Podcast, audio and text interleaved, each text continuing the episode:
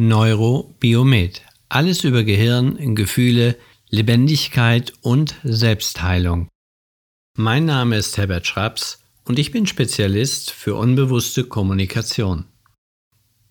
Dieser Podcast enthält die Audiospuren meiner Videos, die ich auf YouTube bereits veröffentlicht habe. Ich wünsche viel Spaß beim Neurobiomet Podcast. Moin, moin, sage ich erstmal aus Edstedt heraus, also einem kleinen Dörfchen in der Nähe, wo die Flensburger Kontenpunkte verwaltet werden. Ich begrüße alle Zuschauer, alle, die sich für das Thema interessieren. Heute geht es um das Thema Beziehungen. Und natürlich ist es möglich, jederzeit ähm, erst einmal Fragen zu stellen. Ich habe einige Fragen im Vorfeld bekommen Interessanterweise werden anonym gerne Fragen gestellt. Vielleicht ist es ja auch ein heikles Thema. Beziehungen. Ich sagte Moin Moin aus Edstedt. Da bin ich schon in einer Beziehung. In einer Beziehung zu meinem Ort, zu meinem Dorf, in einer Beziehung zu einem Land. Ich habe geschrieben, es geht um Beziehungskrieg und Gift für die Seele sind falsche Beziehungen. Beziehungen haben etwas zu tun mit uns als Lebewesen, nicht nur, nicht nur als Mensch. Warum? Weil Menschen wie auch Tiere in Beziehungen leben. Und bevor es an das Eingemachte geht, ähm, einfach mal eine ganz grobe Grundstruktur, was wichtig ist im Vorfeld zu erkennen, zu verstehen. Ich hoffe, dass der Ton rüberkommt. Letztes Mal oder beim ersten Mal habe ich wohl irgendwie meine tollpatschigen Finger an der falschen Stelle gehabt und damit den Ton abgewirkt. Aber ich hoffe, diesmal geht es besser. Und ich bin einfach mal gespannt, wie Menschen auf das Video reagieren, wie ihr auf dieses Video reagiert. Warum? Es geht um eure Beziehungen. Es geht um euer Leben. Euer Leben ist eine Beziehung zur Lebendigkeit. Ja, es geht auch um toxische Beziehungen in dem, was ich heute hier vermittle. Es geht um Beziehungen zwischen Mama und Papa, Oma und Kind, in deiner Sippe, zu deinen Brüdern und Schwestern, zu deinen Arbeitskolleginnen und Kollegen. Und all diese Beziehungen können extrem viel Störungen in deinem Leben verursachen. Warum? Und ja, Beziehungen haben was mit dir zu tun. Du bist ein Beziehungsmensch. Und wenn du ein Beziehungsmensch bist, also ein Lebewesen, dann hast du, wenn diese Beziehungsmuster nicht in Ordnung sind, ein Problem. Ich fange mal mit dem Grundbereich der Beziehungen an, weil Wissen, und das muss ich immer und immer wieder deutlich betonen, Wissen ist überhaupt der Grundbaustein, um etwas er erkennen zu können, um etwas verstehen zu können, um in der nächsten Phase aus dem Erkennen und Verstehen sowas wie Änderungen hervorzubringen. Änderungen haben aber wieder mit Erfahrungen zu tun. Also da muss man etwas erfahren. Und deshalb ist Wissen im Vorfeld hilfreich. Ich fange mit der ersten Beziehung an, die wir so in unserem Leben haben. Nein, keine sexuelle Beziehung, die kommen alle viel später. Auch nicht der Mama-Papa-Beziehung. Nein, viel, viel, viel früher. Eine Beziehung, die eine Körperzelle, ich sage bewusst jetzt schon eine Körperzelle, weil sonst müsste ich noch weitere Stufen nach hinten gehen. Eine Beziehung, die eine Körperzelle in dir zu den anderen Zellen hat. Warum ist das so wichtig? Moment, ich muss gerade mal hier das Ding ein bisschen verstellen, sonst sehe ich mich immer doppelt. Warum ist das so wichtig? Es kann nur in unserem Leben als lebendiges Lebewesen etwas funktionieren, wenn die Beziehungen innerhalb unserer Systeme, also unseres Körpers, unseres Geistes, unserer Seele, unseres Unbewusstes, wenn diese Beziehungen stimmig harmonisch sind, so harmonisch wie möglich, und wenn die Beziehung von außen nach innen und von innen nach außen stimmig sind. Und wir hören vielleicht schon ein wenig raus, dass Beziehungen etwas sehr, sehr Komplexes sind. Die sind so komplex, dass die Forschung und die Wissenschaft bis heute eigentlich noch gar nichts kapiert hat. Ich sage bewusst gar nichts, weil wir müssen uns klar werden, dass ein Virus, ein Coronavirus, eine Beziehung mit meiner Körperzelle eingehen möchte. Und wenn meine Körperzelle keine Beziehung darauf eingehen möchte, gut gewappnet mit einem guten Immunsystem oder anderen Schutzmechanismen, dann hat dieses Virus keine Chance oder wenig Chancen. Und warum fange ich beim Coronavirus und bei einer Körperzelle an? Weil bei einer Körperzelle fängt Lebendigkeit an. Und es geht bei Beziehungsprozessen und Beziehungsproblemen immer um das Thema der Lebendigkeit. Wenn du also unter Symptomen leidest, dann ist die Beziehung in dir gestört. Dann ist deine innere Beziehung gestört. Vielleicht zu deinem logischen Denken, vielleicht zu deinem emotionalen Wahrnehmen, vielleicht die Beziehung zu deinem Körper. Ganz grob als Baustein möchte ich von der Körperzelle, wenn die schon mal keine gute Beziehung zu ihren Nachbarzellen hat, dann wird sie irgendwann äh, sozusagen vom System ausgestoßen. Sie gehört nicht mehr dazu. Sie stirbt ab. Oder sie wird vom körpereigenen System äh, im wahrsten Sinne des Wortes aufgefressen. Also tot. Das bedeutet, eine Beziehung, die nicht stimmig, die nicht richtig funktioniert, kann zum emotionalen oder sogar zum körperlichen Tod führen. Und wenn jemand sagt, ja, ich bin doch keine Körperzelle, hm, da kommen wir hin. Und wenn jemand sagt, hallo, ich will jetzt hier was über Beziehungskrieg, Ehekrieg, Partnerkrieg oder wie war die Frage, da kommen wir auch noch hin, wie kann ich meine Partnerschaft retten? Das habe ich noch aufgeschrieben. Ich komme aus einer toxischen Beziehung nicht raus. Oder ich habe immer die falschen Partner. Das ist wie ein Fluch. Ja, da kommen wir hin. Aber sei sicher, es gibt wirklich keine Flüche. Es gibt den Glauben an einen Fluch. Wir waren an der, bei der Zelle hängen geblieben. Und vor circa 3,5 Milliarden Jahren, also eine gigantisch lange Zeit, gab es also die ersten Zellen, die Beziehungen zu außen, Nahrung, Beziehungen nach außen und nach innen. Denn innen waren auch wiederum Steuerungsmechanismen, die dafür sorgten, dass die Zelle überhaupt lebendig war. Das heißt innere Kommunikationsprozesse. Wir könnten auch Proteinketten sagen. Aber darum geht es nicht. Es geht darum, dass das Thema der Beziehung, der Verbindung, ein uraltes, in uns festgelegtes Muster ist.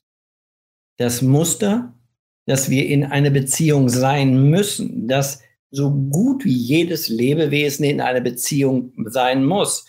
Und wenn es der Hirsch ist, der nur zur Brunftzeit meint, in eine Beziehung gehen zu müssen. Und kurz vorher noch die anderen Mitstreiter äh, durch sein Geweih unterdrücken muss. Beziehungen und den Schmerz, den fehlerhafte Beziehungen auslösen, sind gleichzusetzen mit dem symbolischen emotionalen Tod oder mit emotionalen Verletzungen. Und unser Körper, dein Körper, mein Körper, ist ein Teil eines gigantischen, komplexen Systems. Und in diesem System spielst du eine Rolle. Und natürlich hättest du es gerne, dass du eine, na, sagen wir mal, eine tragende Rolle spielst. In meinem Video Die Psychomatrix habe ich ja schon einmal so ein wenig vermittelt, woher du weißt, welche Rolle du spielst. Wirst du also bei den super, super, super Reichen im Garten geboren, dann spielst du die Rolle, die dort in dieser Umgebung üblich ist. Wirst du in den Slums von Kalkutta geboren, also 40 Zentimeter im Schlamm, im Dreck oder wie auch immer, mit einer Lebenserwartung von vielleicht 40, 45 Jahren, Gesamtlebenserwartung, dann spielst du die Rolle, die dort üblich ist. Und du ekelst dich nicht vor dem Stück Fleisch, auf dem Tausende von Fliegen schon saßen, während du bei den Superreichen dir äh, bestimmt nichts in den Mund schiebst, wo schon irgendeine Fliege drauf saß. Ich übertreibe bewusst schwarz-weiß. Warum? Damit wir überhaupt erkennen, wo unsere Grenzen, wo unsere Rahmenbedingungen sind für Beziehungen.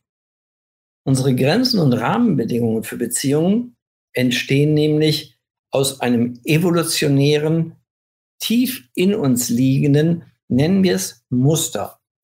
Und dieses Muster sorgt dafür, dass du, wenn du geboren wirst, ob es jetzt Kindergarten ist oder Kleinkindzeit oder Schule, Grundschule, dass du immer wieder versuchst, in Beziehungen zu kommen. Je nachdem, wie du innerlich strukturiert wurdest. Und das Muster zieht sich durch, durch die Schule, Mobbing, ich weiß, durch die Schule, durch die Ausbildungsstätten bis hin eben ins Berufsleben. Und damit du dazugehörst zu diesen erstmal allgemeinen Beziehungen, sagt man dir sehr früh, ich nenne es Implantat, man gibt dir Implantate der Umwelt ein, du musst gut funktionieren, damit du dazugehörst. Was heißt das? Das ist eigentlich ganz einfach. Wenn du nicht so funktionierst, wie deine Umgebung es von dir erwartet, dann gehörst du nicht dazu. Wenn du als Kind den Brei nicht magst und du spuckst ihn dem Papa ins Gesicht, wenn er tolerant ist und geduldig, ist okay. Wenn er nicht Toleranz und Geduld gelernt hat, dann schaut er sich das nicht lange mit an. Wenn du eine Schwester oder einen Bruder hast, der während des Fütterns zweieige Zwillinge diesen Zauber nicht macht, was glaubst du, wer wahrscheinlich mehr Liebe bekommt, mehr Wertschätzung, mehr Aufmerksamkeit, mehr Anerkennung? Hm. Da haben wir zwei Kinder, zweieige Zwillinge, die in einer Beziehung stehen und die jetzt gleich im Wettkampf stehen. Der Wettkampf, der ist von außen initiiert worden, denn der eine, der nett, freundlich, angepasst ist, der kriegt Aufmerksamkeit. Und der andere, der nicht nett, freund und freundlich ist, naja, vielleicht ein kleiner Revoluzer ist, der kriegt eine andere Art von Aufmerksamkeit, die diesem Lebewesen vielleicht nicht so gut tut. Und dann läuft das häufig wie ein roter Faden durch dein Leben. Ich sage pauschal, und ich würde dafür nicht beide Hände ins Feuer legen, aber eine auf jeden Fall, und zwar die rechte, ich bin Rechtshänder, dass mindestens 99 Prozent aller Beziehungsprobleme mit dem Prägungsmuster zu tun haben. 99 Prozent ist eine verdammt hohe Zahl, je nachdem, in welcher Menge man es betrachtet. Aber von 100 Paaren haben, die Beziehungsprobleme haben, egal welcher Art, haben 99 Paare Störungsmuster, die ausschließlich ursächlich aus der Prägungsebene kommen. Bei den Eltern-Kind-Beziehungen ist das ein wenig anders. Da gibt es noch ein paar andere Zufallsprozesse, aber sehr, sehr ähnlich. Und wenn du als Körperzelle schon abgestoßen wirst, wenn du nicht so bist, wie deine Umgebungsvariablen es von dir erwarten, Schwuppdiwupp kommt ein weißes Blutkörperchen, umhüllt dich und macht dich gerade platt. Was ist dann, wenn du in deiner Familie, und auch hier wieder eine kleine Übertreibung, zehnköpfige Familie, wenn du anders bist als die anderen? Vielleicht sind alle ein wenig Neandertaler-Typen, rustikal, so hau drauf Typen. Die machen das einfach mal. Und du bist vielleicht ein wenig sensibel, hochsensibel oder besonders sensibel oder in bestimmten Bereichen eine Art, nennen wir ihn mal Gefühlseinstein. Also du hast besondere Fähigkeiten. Was ist dann, wenn du in so einer Familie aufwächst? Zehnköpfige Familie. Alle sitzen am Tisch. Alle sind Rabauken, nur du bist nett, freundlich, weichherzig, warmherzig, mitfühlend. Du kannst dich so gerne Nein sagen, weil du das Leid der anderen sehr gut verstehen kannst. Du bist sozusagen immer die helfende Natur, die helfende Hand. Dann bist du erstmal bei Mama sehr toll. Also ganz viele Steinchen im Bett. Und bei Papa wahrscheinlich auch. Bei den anderen bist du auch manchmal gerne gesehen, wenn du deren Arbeit vorrichten kannst. Also, wenn sie mit dir irgendetwas machen wollen oder wenn sie dich veräppeln, ich könnte auch sagen, verarschen wollen, du bist gerne gesehen, wenn du deren Arbeit übernimmst, weil du ja nicht Nein sagen kannst oder Angst hast, Nein zu sagen. Also wenn du ein Wesen hast, das ein bisschen unsicher ist, und deine Eltern es nicht schaffen, aus Gründen, die wir jetzt nicht unbedingt erkennen können, dir Sicherheit zu geben, dann fühlst du, dass deine Beziehungen zu deiner Umwelt sich irgendwie immer schmerzhaft anfühlen. Die machen was zusammen, die verstehen dich nicht. Du kriegst ganz früh im Leben bereits das Gefühl, nicht das bewusste Wissen, das Gefühl, die verstehen mich nicht oder ich verstehe die nicht. Das wiederum bedeutet, du fühlst dich einsam.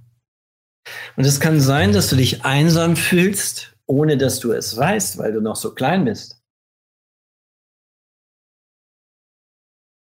Wenn du also klein bist, dich einsam fühlst, noch kein Wort dafür hast, weil du im Alter von circa 0 bis 3 Jahren beispielsweise noch gar keine Worte für Einsamkeit hast, aber ein Gefühl dafür, dann entwickelt sich daraus dein Fundament.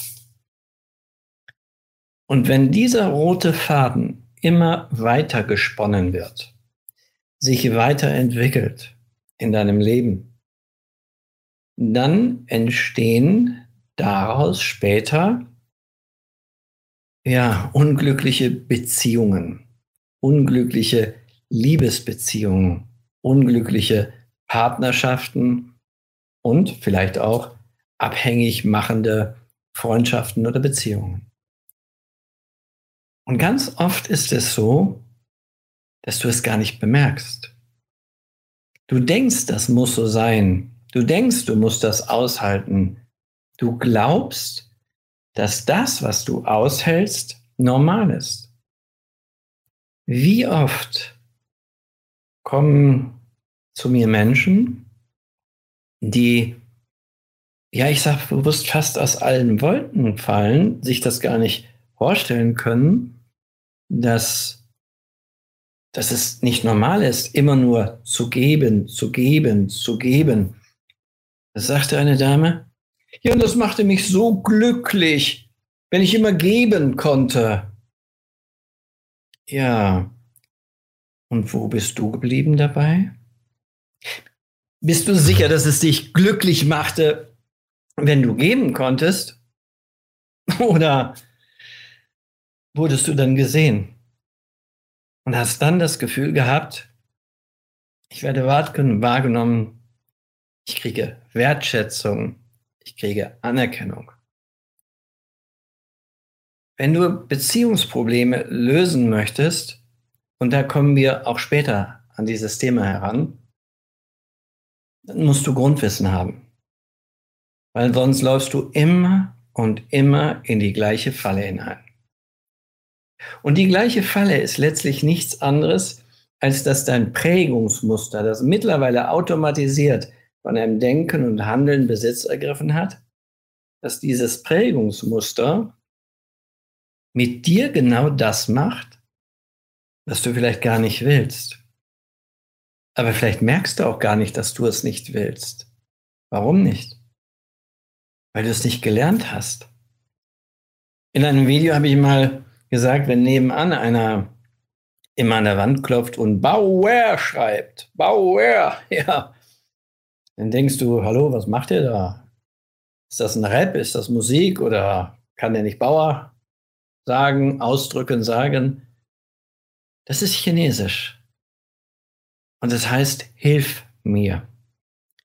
Wenn du also in dir Störungen hast, die tief liegend und du die Gefühle dieser Störungen, es sind immer Gefühlte, nicht verstehst, denn Gefühle sprechen nicht.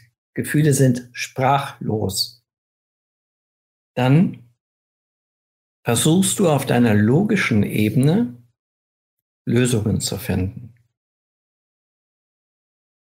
Und dann sitzt du da mit deinem Partner, mit deiner Partnerin.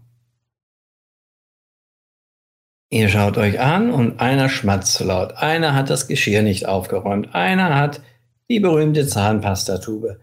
Und irgendwann knallt es aus deinem emotionalen Wesen heraus. Und du schreist deinen Partner an, Wieso hörst du nicht auf das, was ich dir sage? Ich habe dir schon hundertmal gesagt, mach die Zahnpastatube zu. Ja, wer hat da geschrien? Nicht ein logischer Verstand. Er hat nur die Worte ausgedrückt und er hat ein, in der Logik der Gegenwart ein Argument gesucht, warum du deinen Partner anschreien kannst. Oder du hast deine Hemde nicht aufgehemmt oder die Wäsche nicht ordentlich in den Wäschekorb gelegt. Ach, was weiß ich. Tausend Gründe.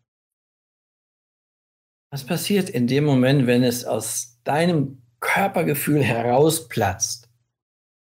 Gefühle können nicht reden, Gefühle sind sprachlos. Aber sie können das Sprachsystem in uns animieren zu reden. Das heißt, wenn du tief in dir das Gefühl hast der Abwertung, keine Wertschätzung, vielleicht das Gefühl der Einsamkeit, vielleicht vernachlässigt dich dein Partner wirklich oder du hast das Gefühl, er vernachlässigt dich. Du hast das Gefühl, er kümmert sich nicht um dich. Du hast das Gefühl, er versteht dich nicht. Wir gehen mal davon aus, dass er dich jetzt versteht. Also Partner ist flexibel genug und versteht dich und du hast das Gefühl. Was dann? Dann machst, verschaffst du dir Gehör. Oder Männer machen das meist auch entweder über die Stimme oder die gehen fremd oder pickeln sich ein oder fahren mal gerade mit der Motorradgang durch die Gegend und lassen Muttern mit Kind, Katz und Hund alleine in dem Chaos zurück. Ich muss mal Pause machen. Und die Beziehungen bröckeln und es wird immer weniger gesprochen und irgendwann hast du Krieg. Selbst bei einem Partner, der flexibel ist, der hält das noch eine gewisse Zeit aus, aber irgendwann hält er das auch nicht mehr aus. Dann will der vielleicht weg. Der hat innerlich sozusagen schon gekündigt. Die Partnerschaft oder die Ehe oder was auch immer der ihr da zusammen euch gemauschelt habt. Und das ist nicht so selten.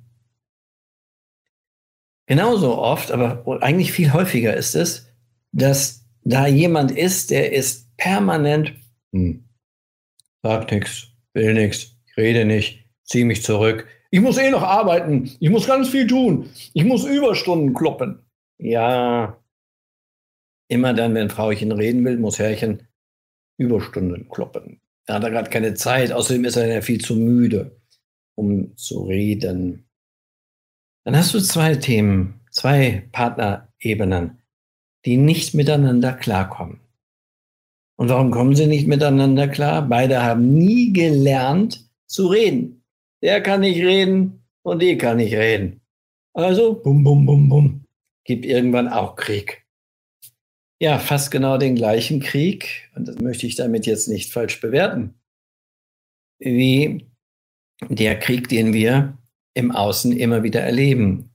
Wenn Staaten Krieg führen, dann sind es meistens die Herrscher dieser Staaten, die sich nicht gewertschätzt fühlen, die sich nicht stark genug fühlen, die nicht gesehen werden, die aus ängstlichen Gründen der Veränderung ihr Machtpotenzial ausüben wollen, ausüben müssen. Und solche, ja, Diktatoren, nenne ich sie mal allgemein, die hast du auch in der Ehe, in der Partnerschaft, die hast du in der Familie. Das kann Oma sein, als Superdiktatorin. Wenn die reinkommt, dann erzittern alle, dann sind alle still. Und wenn du als kleines Ött dazwischen sitzt, dann spürst du die Macht der Oma. Und wenn diese Oma dir abends als dreijähriges Kind sagt, wenn es die Oma dich ins Bett bringt, weil die Mama keine Zeit hat. Und wenn du nicht jeden Abend betest, dann kommt der Dübel und fritt dich unter der Bettdecke auf. Dann nimmst du dieses wahr, denn du weißt, die Oma hat Macht. Das spürst du. Das muss die dir nicht sagen. Und was passiert dann, wenn du nicht betest, wenn du es vergisst, weil du ein Kind bist? Erstmal nicht schlimm. Aber wenn dich jetzt die Oma fragt, und hast auch jeden Abend gebetet, dann fällt es dir ein. Und du weißt, die Oma steht vor jedem Kreuz. In manchen Landschaften sind die besonders häufig, diese Kreuze, wo man sich dran bekreuzigen kann. Und hat dir erklärt, dass da jemand gestorben ist, weil er die Schuld der anderen auf sich genommen hat. Und jetzt fühlst du schuldig dich, denn du hast nicht gebetet. Und du hast Angst vor dem Teufel, der dich unter der Bettdecke wegzieht. Und damit dir sowieso nicht so viel geredet wird, ist dein Gehirn aktiv. Und du hast das Gefühl, dass du immer beten musst. Weil du musst ja die Schuld, du hast nicht gebetet, irgendwie begleichen. Naja, und irgendwann im Leben erzeugst du dann, nennen wir sie mal, Handlungsmuster, die ungewöhnlich sind. Du weißt nicht warum, du hast eine Erklärung dafür. In, dem Video Psychomatrix habe ich das ja ein bisschen dargestellt. Das heißt, wenn beide Partner, nennen wir sie, toxische emotionale Prozesse in sich haben, ja, dann ist es sehr schwer. Und was ist, wenn beide Partner nicht streiten? Gar nicht. Also Streit immer unter die, ja, unter den Teppich gekehrt wird. Die sind nicht glücklich. Die sind so gut wie nie glücklich. Also, wer gar nicht streitet, wer sozusagen absolut weichgespült ist, der äh, der also nicht streitet, weil er es nicht gelernt hat, seine Meinung zu vertreten. Der lebt immer in Beziehungen, in der Regel in Abhängigkeitsbeziehungen zu stärkeren Personen oder Persönlichkeiten oder vermeintlich stärkeren und hält sich meistens an diesen fest. Weil er selber keine Stärke hat, sucht er also jemanden oder etwas, das stark ist und hält sich daran fest. Naja, und wenn man sich daran festhält, dann hält man sich auch wiederum meistens an den Falschen fest.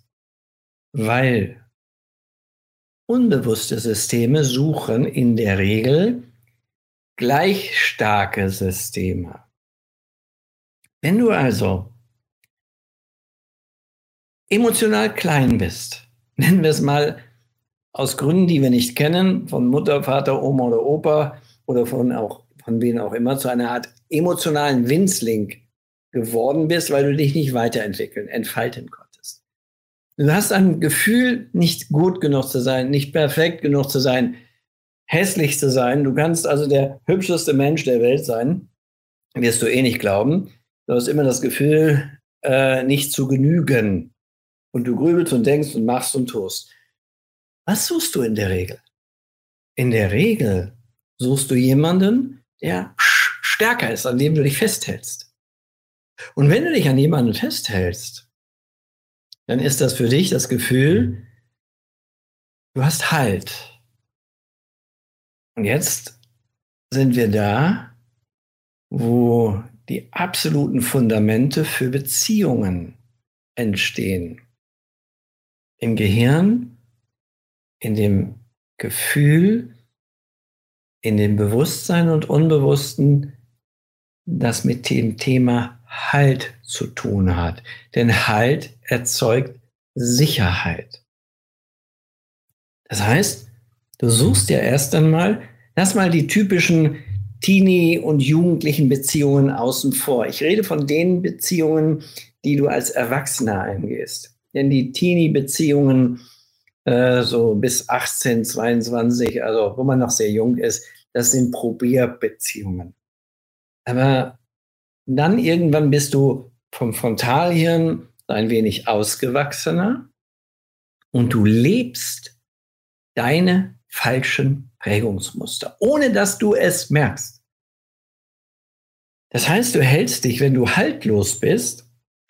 Haltlose Menschen kann man daran erkennen, übertrieben. Also absolut unruhig. Oder wenn ich im Café sitze, irgendwo mit meiner Partnerin, dann sitzt da einer, der wippt da permanent mit den Füßen. Unruhig, ungeduldig. Das ist haltlos, keine Stärke in sich. Haltlose Menschen, die können nichts dafür, die sind nicht schuldig, ganz wichtig. Also du kannst dich nicht selber formen. Das haben andere für dich gemacht. Andere haben dir die Farben gegeben, mit denen du dein Lebensbild malen kannst. Und wenn du die falschen Farben bekommen hast, wenn du nur dunkle Farben bekommen hast, dann kannst du keine helle Sonne malen. Das ist klar. Was also bedeutet, wenn du keinen Halt in dir hast, hast du, ein, hast du Unsicherheit, Haltlosigkeit. Und eine Haltlosigkeit erzeugt immer eine Art Angst. Warum? Naja, überleg doch mal, was aus Haltlosigkeit alles entsteht. Aus Haltlosigkeit entsteht so etwas wie Angst, logisch. Eifersucht, ja, Jähzorn, auch.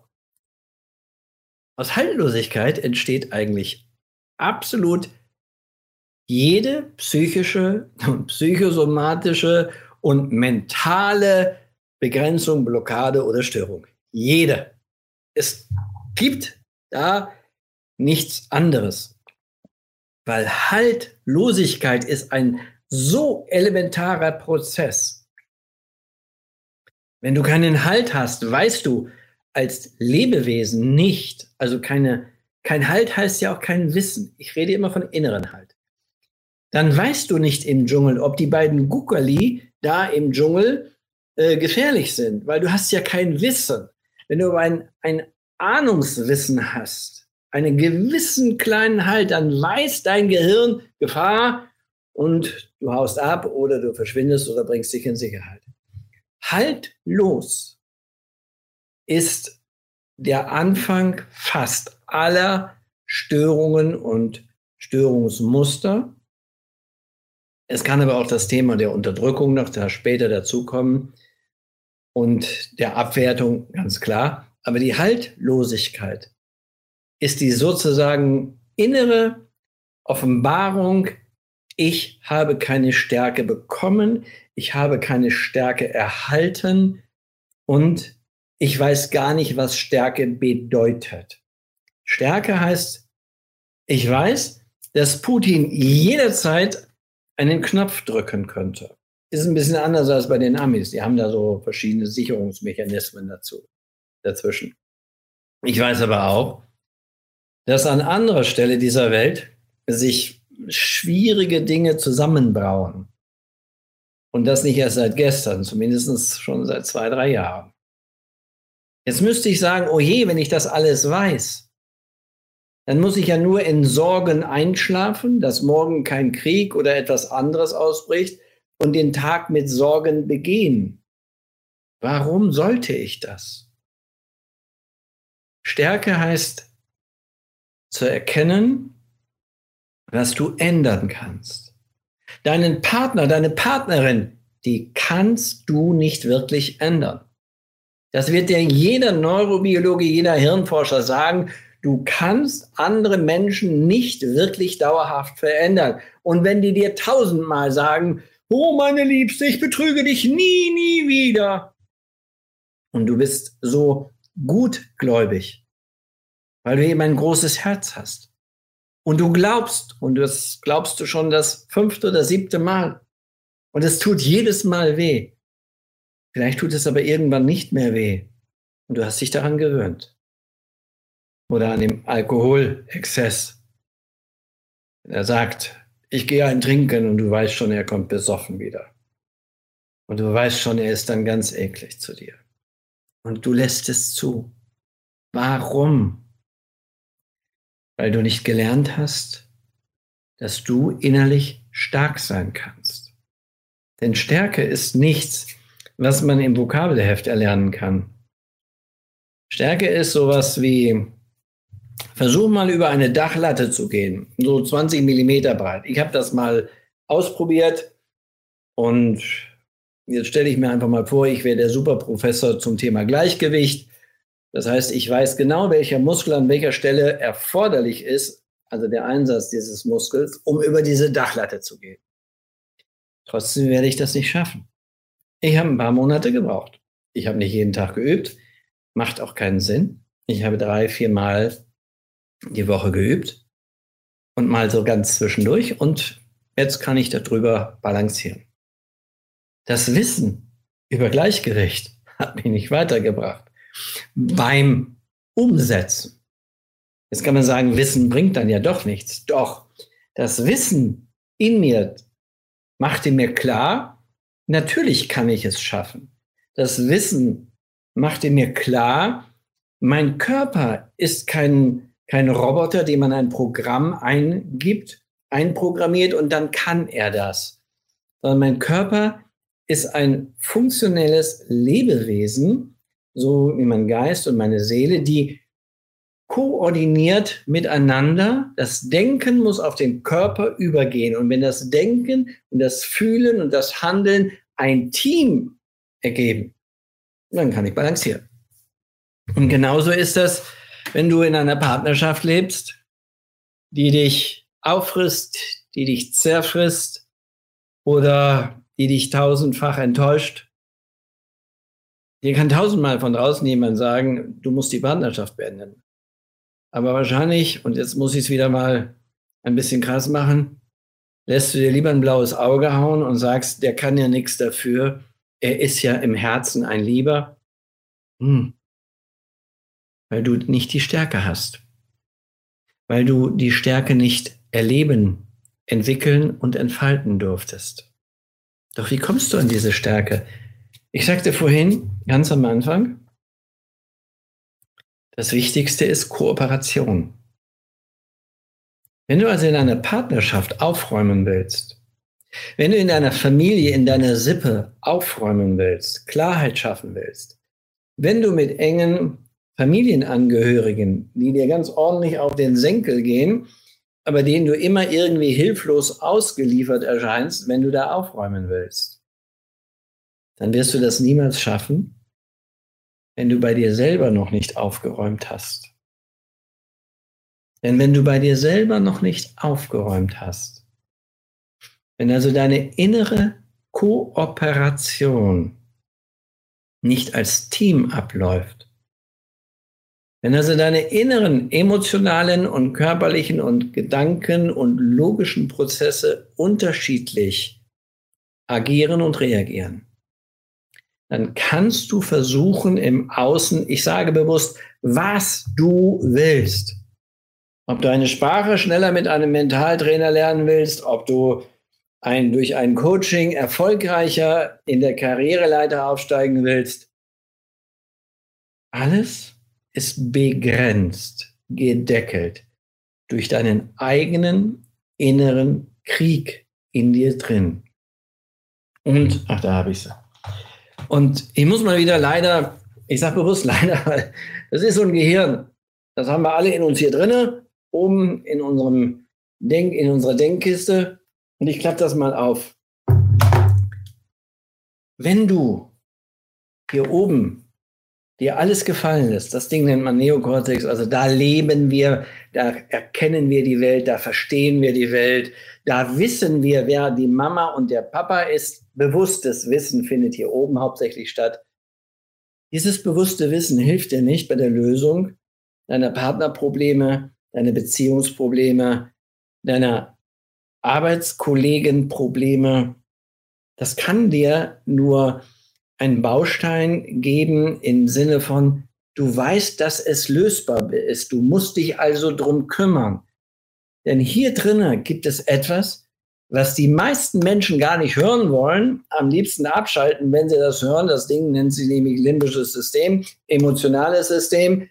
Aber wenn man das nicht hören will, dann ist das genau so, als wenn da irgendein Wunder, Wundermittelverkäufer daherkommt und dir irgendeine Flasche Wundermittel verkauft und sagst, das hilft gegen den ähm, äh, Gott Thor, den Donnergott Thor. Und du kaufst das Mittel für 5000 Euro und findest das toll.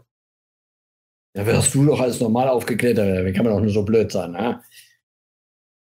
Oder da kommt jemand an deine Haustür und verkauft dir einen Strahlenschutzwand gegen Atomstrahlen äh, oder gegen Kriegsgeschosse. Hä? Da musst du schon ziemlich naiv sein, damit du das glaubst, was der sagt und du für meinetwegen 15.000 Euro dir so eine Schutzwand holst. Richtig. Sorry. Die Wahrheit tut weh. Aber wenn ich sage, wer sich nicht mit sich selbst auseinandersetzt, mit seinen emotionalen, inneren Teams, mit seinen Gefühlen, die er nicht immer versteht, weil Gefühle gesprachlos sind, der ist kein Stück anders als jemand, der eine Wunderflasche von Engelpipi für 5000 Euro bei eBay kauft und sich dann wundert, dass es nicht so funktioniert, wie es sich vorstellt. Wissen ist der Anfang von Veränderung. Und wenn du in partnerschaftlichen Kriegen dich befindest, und dabei ist es egal, ob es fünf Jahre, 50 Jahre oder fünf Monate sind, und du keine Lösung gefunden hast, dann kann es daran sein, dass die andere Seite es gar nicht will, wenn du da angekrabbelt kommst. Hallo, lass uns kommunizieren und er sich wegdreht und sagt, ich muss arbeiten, ich habe keine Zeit, ich bin müde, du spinnst ja sowieso, was du immer hast. Dann kannst du nichts machen, dann musst du das erkennen. Wenn du das nicht erkennst, hast du ein Problem bei dir, in dir drin. Du selbst bist das Problem. Egal wie verrückt oder bekloppt oder seltsam oder komisch der Partner, die Partnerin ist. Denn wenn du es nicht beenden kannst, ist das Problem ausschließlich in dir. Du kannst nicht Stopp sagen. Du kannst nicht sagen, Moment, ich habe keinen Bock, mich weiter von dir drangsalieren, klein machen zu lassen, ausnutzen, ausbeuten oder abwerten zu lassen. Du könntest es. Aber du kannst es wahrscheinlich nicht. Ich weiß nicht, wie hoch genau die Scheidungsquote ist. Ich glaube, über 40 Prozent. Das heißt, von zehn Ehen werden vier, vier Ehren, Ehen, Ehren, Ehen geschieden. Äh, das heißt, es bleiben sechs Ehen übrig, die nicht geschieden werden. Was glaubst du, wie viel von diesen sechs Ehen reine Funktionsehen sind, die nur noch als Team durch die Gegend laufen und nicht mehr als sich liebendes, lebendiges Paar? Hm. Ich schätze, von zehn Ehen sind höchstens zehn bis allerhöchstens 20 Prozent partnerschaftliche, lebendige Beziehungen. Der Rest, moin, moin, Frühstück, danke, tschüss, Brötchen, Armbrot, Fernsehen, Tatort, gute Nacht. Da ist keine Lebendigkeit mehr drin. Das heißt, zwei Systeme toxisch in irgendeiner Art und Weise, schwierig besetzt, flachen immer weiter ab. Und ja, das ist noch so ein da, dumpfes Dahinvegetieren. Das sind, sagen wir es mal, Wahrheiten, die viele Ehepartner nicht hören wollen. Warum nicht? Weil sie wehtun. Ich habe einige Menschen unterstützt und begleitet, die genau bis zu diesem Punkt der Selbstfindung gekommen sind. Und dann mussten sie entscheiden, meine Freiheit, meine Lebendigkeit, mein eigenes Leben, entweder mit Partner, das heißt, er zieht nach, er entwickelt sich, oder ohne. Aber dann würde es bedeuten, kein Swimmingpool, kein Reitpferd, kein Superurlaub. Ja, also ich würde auf all das problemlos verzichten. Warum? Weil all die materiellen Bestandteile deines Lebens werden dir niemals Glück bringen können. Innere Zufriedenheit. Da gibt es Untersuchungen noch und nöcher. Wenn du also in schwierigen Beziehungen jeglicher Art lebst, musst du bei dir selber anfangen. Du musst etwas verändern, denn den Typen oder die Typin, die kannst du nicht verändern. Die dreht sich weg und sagt Tschüss, ich gehe mal gerade fremd und ich gehe mal gerade trinken oder ich gehe gerade mit Freunden weg oder ich habe gerade keinen Bock oder ich bin müde. Oder ich habe keinen Bock zu reden. Überstunden hat Gold im Mund, ja. Vor allen Dingen mit Überstunden im Mund kann man nicht so viel reden, auch klar.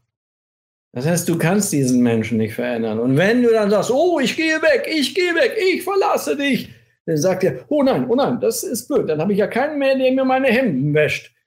Und dann sagt er, bitte, mein Schatz, bitte, mein Liebling, bleib bei mir. Ich werde mich ändern. Ich werde mich auf jeden Fall ändern. Hm. Das meint er auch in dem Moment ernst. Denn es ist genauso eine arme Socke. Dieser Mensch, denn er hat nie gelernt, über Gefühle zu sprechen. Und er wird es nicht lernen, indem du ihn drohst. Er wird es schaffen, über seinen Schatten vielleicht ein paar Wochen oder Monate zu springen, in den aller, aller, aller seltensten Fällen. Und aller seltensten Fälle heißt 95 Prozent fallen nachher wieder in das alte Muster rein. Die Zahl habe ich mir ausgedacht. Es können auch 99 Prozent sein. Denn die Persönlichkeit, die du da vor dir hast, mit der du verbunden bist oder die dein Kind ist oder die dein Mann oder deine Frau oder deine Mutter ist, diese Persönlichkeiten sind gewachsene Persönlichkeiten aus den Lebenserfahrungen des Lebens heraus. Das Leben hat diese Persönlichkeit geschmiedet, gemalt, erstellt. Und da kannst du nicht von außen herkommen an, an grundlegenden Prozessen des Gehirns zu wackeln und zu sagen, also wenn du dich nicht änderst, dann verlasse ich dich. Dann sagt er, ja, ja, das will ich ja nicht, ich will mich ändern. Das versuchte, das schafft er dann auch eine gewisse Zeit oder sie, aber egal wer oder er oder sie, dann ist Schluss. Dann läuft es wieder in alten Ebenen weiter. Du kannst nur dich ändern. Und dann sind wir schon bei einem Thema angekommen, Bevor ich dazu übergehe, wie du dich, wie du es einleitest, die Schritte der Selbständerung, noch ein paar Worte zu vielen anderen schwierigen Beziehungen. Rassismus, das ist ein Beziehungsthema. Denn wenn ich Rassist bin, Angenommen, ich mag keine Türken und ich mag keine Schwarzen und äh, für mich sind alle Schwarzen Neger und Sklaven. Dann habe ich in mir ein Beziehungsproblem. Ich habe ein Problem zu einer Gestalt, die da draußen ist, die anders aussieht als ich. Hm. Ich selber vertraue aber niemandem, der anders aussieht und jedes Geräusch und jede Information, die meinen inneren Glauben bestärkt, schreibe ich auf meiner inneren Festplatte und sage, jo, alles klar. Schwarze sind kriminell und Türken sind doof. Habe ich schon immer gewusst. Und dann braucht nur noch einer daherkommen und in das passende Horn tröten. Und schon fühlst du dich wieder bestätigt. Aber in Wirklichkeit, auch wenn du das jetzt nicht hören willst, vielleicht, hast du ein Problem mit dir selbst, nämlich mit deiner inneren Stärke. Du hast keine Stärke. Du kannst vielleicht jemanden, wenn du Kraft hast, einen aufs Maul hauen. Aber du kannst nicht deine eigene Angst gegen Veränderung im, ja, in Griff ist ein doofes Wort, ist eine doofe Ausdrucksart. Deine eigene Angst erkennen. Deine eigene Angst wandelst du in Wut um. Und dann gehst du auf die Straße und machst irgendwelche Menschen dafür verantwortlich, für deine Wut, für deine Verzweiflung, für deine Traurigkeit. Denn wenn du ein zufriedener Mensch wärst, und ich sage das bewusst zufriedener, dann ist es dir egal, ob du mit einem Löchlein im Pulli rumläufst. Dann ist es dir egal, ob dein Gegenüber rot, gelb, grün oder blau oder schwarz oder einäugig ist, solange er freundlich und nett ist. Und wenn er stinken sollte nach Knoblauch, weil du keinen Knoblauch magst, wenn du ein zufriedener Mensch bist, dann weißt du vielleicht auch, dass vielleicht deine Seife oder dein Deo in den Nasen etwas natürlicherer Menschen auch stinken könnte. Du bist offener. Und wenn du nicht offen bist, hast du Angst. Und wenn du Angst hast, separierst du. Und wer hat dieses Separieren? Jetzt muss ich leider ein wenig nochmal das Fass ein wenig größer machen. Ich habe mir als Stichwort noch Olympia aufgeschrieben. Ich habe mir als Stichwort Perfektionismus aufgeschrieben. Aber ein wichtiges Stichwort ist noch die innere Waagschale. Angenommen, du bist ein Lebewesen, das sehr gut geben kann. Also sehr selbstlos sein kann. Jetzt nicht pathologisch, krankhaft selbstlos, sondern vernünftig. Dir macht es eine Freude, etwas zu geben, etwas zu tun und etwas zu machen. In der Partnerschaft. Das wäre, du bist also plus, positiv. Was wäre jetzt, wenn deine Partnerin oder dein Partner nicht so ist. Ich nenne es jetzt nicht schlecht, negativ.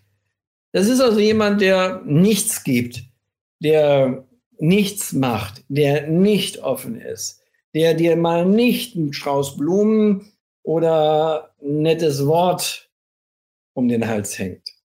Hm. Gibst, du gibst, du gibst, du gibst, du gibst und irgendwann bist du leer. Weil gute Beziehungen und das ist nicht, ja, nichts Ungewöhnliches, eigentlich normal. Eine gute Beziehung, eine echt gute Liebe ist in der Regel eine gebende Liebe. Eine gebende Liebe ist, mir ist es wichtig, als Beispiel jetzt, ich nehme mal ein Klientenbeispiel, ähm, mir ist es wichtig, dass meine Partnerin glücklich und zufrieden ist und deshalb belaste ich sie nicht mit bestimmten Dingen, die im Moment für sie zu belastend sein können. Ich werde mit ihr irgendwann darüber reden, aber ich belaste sie jetzt nicht, weil es mir wichtig ist, dass sie im Moment Ruhe hat, Zufriedenheit. So, wenn das jetzt deine Partnerin auch macht, dann kannst du sagen, oh, dann reden ja gar nicht mehr über Probleme. Moment, nicht chronisch. In bestimmten Situationen. Denn wenn beide in den Topf der Liebe etwas reinwerfen, dann können sich beide damit auch waschen, mit diesem Inhalt. Und beide werden davon berührt und beide verführt und beide haben das Gefühl, jo, die oder der ist es, für den Rest meines Lebens. Wenn aber das nicht stimmig ist, dann kann man daran arbeiten. Das ist gut. Das ist wichtig. Denn eine gute Liebe, da muss man immer dran arbeiten. Wenn man zu faul dazu ist, dann ist man da wahrscheinlich nicht für geeignet. Wenn man aber daran arbeitet und merkt, Ich mache immer, mache immer, mache immer, mache immer, mache immer und der andere macht gar nichts. Dann muss man irgendwann jemandem die Pistole auf die Brust setzen, wie man so schön sagt, und sagen, hallo, ich will mich entwickeln und du? Nix. Machst du mit oder lässt du es sein? Und dann muss dieser Mensch die Rede und Antwort stehen. Und ich habe schon Leute kennengelernt, das war gruselig. Wirklich, ich muss sagen, gruselig. Die arme Klientin tat mir unheimlich leid. Meine Klientin. Und das, der Partner war sowas von distanziert. 30, 40 Jahre mit einem Menschen zusammen. Und diesen Menschen, diesem Partner ging es nur darum, und wirklich nur darum, seine Partnerin gut funktionierte. Wow. Kinder haben die auch gezeugt. Funktionskinder wahrscheinlich, ja.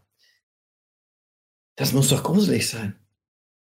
Leben, Lebendigkeit und Fühlen wahrzunehmen. Eine gute Partnerschaft zu entwickeln, fängt immer nur in dir selbst an. Und bevor ich, ich bin jetzt vorhin, sagen wir mal so, am Anfang war ich an dieser Stelle, jetzt bin ich an dieser Stelle und an dieser Stelle werde ich dich einladen, dich selber ein bisschen näher kennenzulernen, wenn du nicht äh, bereits äh, Klient bei mir bist, denn die meisten dieser Videos sind ja für meine Klienten und wirklichen Interessenten. Also wenn du als Interessent da bist, einfach mal ein bisschen über die Arbeitsweise wissen möchtest, gleich nach diesen Ausführungen. Ich sagte, Olympia hat auch etwas mit Partnerschaft zu tun. Frag dich doch einmal, was all diese Kriege dieser Welt die Abgrenzungen, die Unterdrückungen, womit die zu tun haben. Schneller, höher, weiter, besser sein als ein anderes Land. Ja, das hört sich jetzt ein bisschen gruselig an, aber solche Darstellungen wie mein Land hat fünf Goldmedaillen, das sind Vorläufer von sehr schwierigen Denkmustern. Denn dieser sogenannte Nationalstolz ist letztlich das genau, was die meisten in die Falle trappen lässt. Warum muss ich stolz auf mein Land sein? Ich wäre lieber stolz auf die Welt, auf die Menschen, die gemeinsam etwas schaffen, gemeinsam etwas erleben, gemeinsam etwas voranbringen und nicht gemeinsam versklaven. Stolz auf mein Land, Nein, das muss ich nicht sein. Ich muss stolz auf die Menschen sein, die es schaffen, mit ihrem Mitgefühl nicht so aggressiv zu sein, nicht zu unterdrücken, nicht andere klein zu machen, ob es die eigenen Kinder sind oder die eigene Familie ist. Und auch hier wieder ganz wichtig, es müssen immer innerhalb der Familie und Sippe beide Seiten in der Lage und fähig sein, sich zu entwickeln. Wenn eine Seite sich nur entwickeln kann und die andere kann es nicht, dann kannst du dich sozusagen aus dem Sippensystem verabschieden. Und dann sagen manche, oh, das geht doch nicht, ist doch meine Familie. Dann muss ich dir sagen, vielleicht hast du ein falsches Familienbild in dir. Ich erinnere mich immer in meiner jüngeren Zeit an dieses Rama-Bild. Die ganze Familie sitzt unter einem Baum, die Sonne scheint, alle sind happy, glücklich und Friede, Freude, Eierkuchen zufrieden. Kein Vögelchen scheißt auf den Tisch, keine dumme Wespe fliegt da rum, kein Kind sagt, ich mag das aber nicht. Nein, das ist das Implantat einer Familie, wie wir sie uns wünschen. Und das gibt es nur selten. Hin und wieder gibt es natürlich diese Ausschnitte aber wir wünschen es uns chronifiziert. Und diese ganzen Illusionen, die man uns von außen eingibt, und das ist kein Weltverschwörungsdrama, es ist einfach das Prinzip, das fehlerhaft ist. Machen, tun, leisten, funktionieren. Funktionierst du nicht, gehörst du nicht mehr dazu. Mobbing. Du gehörst nicht zur Familie oder du bist das schwarze Kalb, hätte ich fast gesagt, das schwarze Schaf. oder du wirst permanent ausgemeckert. Und was kannst du dann nur mitnehmen in dir? Du bist nicht richtig. Du bist nicht gut genug. Du wirst perfektionistisch. Du versuchst den Fehler nur bei dir zu finden. Du vergisst aber, wo habe ich hier mein Superseil? Da ist es. Du vergisst aber, wenn du da oben in deinem Bewusstseinsraum bist, den du erlebst, und der ist in Wirklichkeit tausendmal kleiner, dann sind deine Lebensgeschichten, deine Erfahrungsgeschichten, deine Muster, das sind die Systeme, die dir dein Verhalten überhaupt ermöglichen. Das Wissen, wie du dich verhältst. Und wenn du sehr früh im Leben schmerzhafteste Erfahrungen machst, dann hast du in der Regel die Fähigkeit, diese Erfahrungen abzustellen. Warum? Wie geht das? Wie kann man Schmerz einfach so abstellen? Das ist sehr einfach. Jede Gazelle macht es uns vor. Jedes Tier im Tierreich stellt nicht wissentlich, nicht bewusst, sondern automatisiert Schmerz ab. Und jetzt? Wir sind an dieser Stelle. Eine Gazelle steht am Wasserloch. Ein Krokodil huscht heraus, verbeißt sich in den Hals der Gazelle, aber erwischt diese Gazelle nicht ganz. Wenn jetzt die Gazelle stehen bleibt und nur blökt und denkt, oh mein Gott, dieser Schmerz, ich kann mich gar nicht wehren, ich bin gelähmt vor Schmerz, dann wird das Krokodil sie ins Wasser ziehen. Also alle Gazellen, die sich nicht wehren, sind tot. Jetzt hat diese Gazelle aber ein anderes Gefühlssystem. Sie wird geschnappt und das System schaltet blitzartig den inneren Schmerz ab, denn der Schmerz ist immer innen. Und jetzt versucht die Gazelle sich zu befreien und sie schafft es. Und von allen, die es geschafft haben, von allen Gazellen, überleben vielleicht 10 Prozent. Aber die, die überleben, geben den Gencode weiter, dass wenn du um dein Leben kämpfst, du funktionierst, du eine Überlebenschance hast. Wer nicht kämpft, hat verloren. Das bedeutet, in dem Moment, wo die Gazelle sich rauszieht aus diesem Schmerz, funktioniert sie und läuft weiter, als hätte sie keinen Schmerz. Sie funktioniert. Das System, der, das natürliche System setzt die Gazelle in den Funktionsmodus, reiner Funktionsmodus. Und nach einer gewissen Zeit wird dieser aufgelöst und sie fühlt den Schmerz. Geht aber diese Gazelle geheilt zum Wasserloch. Und jetzt kommt das, was wir Menschen kennen. Trauma, Schmerzabschaltung. Die Gazelle geht zum Wasserloch und sie wird vor diesem Wasserloch nicht vor ihrem inneren Auge sehen, wie wir das als Menschen uns vorstellen können, wie das Krokodil raus huscht aus dem Wasser. Dieses schmerzhafte Bild wird sie nicht sehen können, weil sie würde nie wieder ans Wasser gehen vor lauter Angst. Denn sie sieht ja das Bild und da sie ein Tier ist und keine Worte hat und zwischen inneren und äußeren Realität nicht wirklich unterscheiden kann, würde sie verdursten, ohne ans Wasser zu kommen, weil die Angst vor dem Krokodil zu groß ist. Das Verhaltensmuster bleibt aber in dieser Gazelle bestehen. Das heißt, sie sieht und weiß nicht, was passiert ist. Sie spürt und fühlt aber in der Nähe des Wasserlochs, statt fünf Minuten zu schnüffeln, schnüffelt sie jetzt 50 Minuten und nach, was weiß ich, einem Jahr 25 Minuten. Ausgedachte Zahlen. Was aber deutlich ist, das Verhalten ist angepasst. Und wenn du in deinem Leben verletzt wurdest, heftig und stark verletzt wurdest, dann ist es nicht unwahrscheinlich, dass diese innere emotionale Verletzung bildhaft weg ist.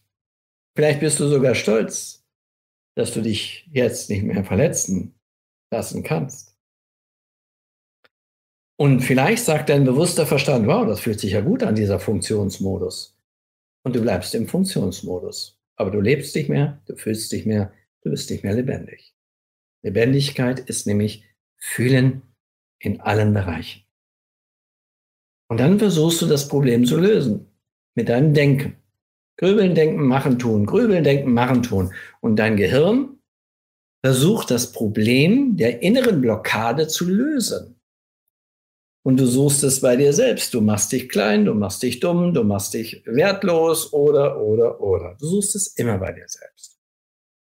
In seltenen Fällen kommst du später mit etwas Einsicht dahin, ja, Mama war schuld oder Papa hat mir nicht genug Liebe gegeben oder, oder, oder oder der Mensch war sehr böse zu mir. Ja, äh, das ändert aber nichts an der Tatsache, dass es rein kognitives Wissen ist, was hier oben in deinem Gehirn angekommen ist. Oben kognitiv wissend, die Emotionsebenen sind blockiert. Und solange die nicht bearbeitet sind, kommst du nicht bei dir selber weiter.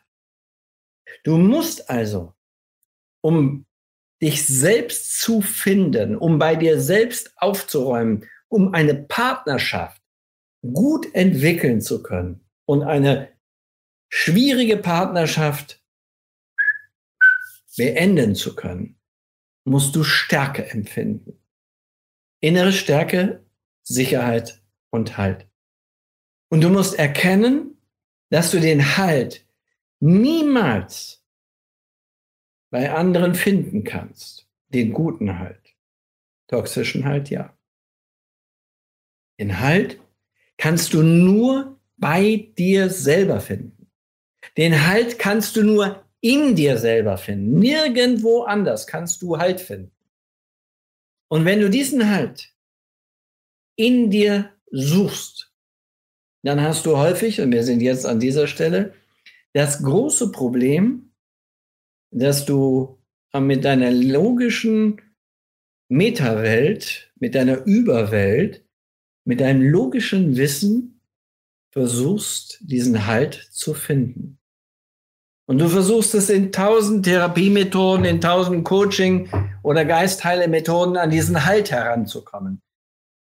Und ich spreche aus der Erfahrung und der Erfahrung mit den Menschen, die so viele Therapieprozesse, Coaching, Selbstheilungsprozesse, Feuer laufen, Lanzen äh, hineinstochen, stechen lassen und, und, und. Ach, ich weiß gar nicht, was sie alles ausprobiert haben. Ich merke mir das auch nicht. Ich merke es mir nicht. Ich muss es mir auch nicht merken. Ich weiß nur eins. Diese Menschen leiden ein Leben lang, weil sie ein Leben lang auch Suchende sind. Sie wollen außen aufräumen. Und sie sind im Denken. Sie sind im Denkmodus, im Funktionsmodus. Und natürlich kommen da Gefühle hoch. Die negativen sowieso. Warum? Negative Gefühle sind Überlebenssysteme. Die kommen immer hoch. Und positive äh, Gefühle sind ähm, Entwicklungssysteme, Lebensentwicklungssysteme. Die schaltet man meistens besonders schnell und gut ab. Das heißt, egal wo du aufräumen willst, du musst Grenzen überschreiten. Du musst aus deiner Wohlfühlzone rauskommen. Und da gebe ich allen Mentaltrainern recht. Du hast ein Gehirn, das weiß, dass du etwas tun musst. Aber ich widerspreche fast allen Mentaltrainern, die sagen, dass du selbst tief liegendste Probleme mit Hilfe deines eisernen Willens einfach so lösen kannst. Das widerspricht der gesamten Hirnforschung. Und das kommt nicht von mir. Kann man nachlesen. Ich habe so eine wunderschöne Bücherliste unten in den Kommentaren verlinkt. So ungefähr 50, 60 Bücher aus dem Thema Hirnforschung und Chaostheorie und Biopsychologie und so weiter und so fort. Tief in uns drin, noch einmal das Gehirn, tief in uns drin, da sind die falschen Muster. Diese Ebene spricht aber eine gänzlich andere Sprache. Sie spricht nicht die Sprache der, Gefühl, der Worte. Noch einmal, du musst ins Fühlen kommen. Und du bist schon im Fühlen, denn du nimmst in der Regel Symptome wahr. Ob es eine Reizblase ist, ein Reizdarm ist, sehr deutliche Symptome. Ja, ich weiß, da gibt es biologische Gründe. gefühlt, und ich kann nur sagen, gefühlt aus meinen Erfahrungen heraus, 90 Prozent sind nicht rein biologisch. Dann stell dir doch mal die Frage, wieso du immer an einer ganz bestimmten Stelle, wieso an dieser Stelle immer das Immunsystem versagt. Wieso du dort immer eine Entzündung kriegst, während andere sie nicht bekriegen, nicht bekommen. Warum? weil es Körper, Geist, Seele, Bewusstes und Unbewusstes überhaupt nicht gibt, diese Trennung. Sie gibt es nur theoretisiert. Denn die Erde, unser Planet, die Erde, ist ja auch ein Ganzes.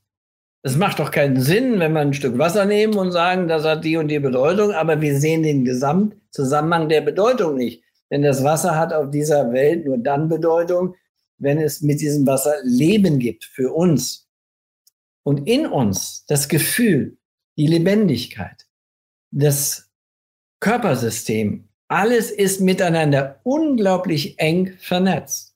Noch einmal die Zahl, die ich immer mal wieder erwähne, über 700.000 Kilometer Nervenfaserverbindungen verbinden deinen Körper mit deinem Geist, mit deiner Seele, mit deinem Bewussten und deinem Unbewussten.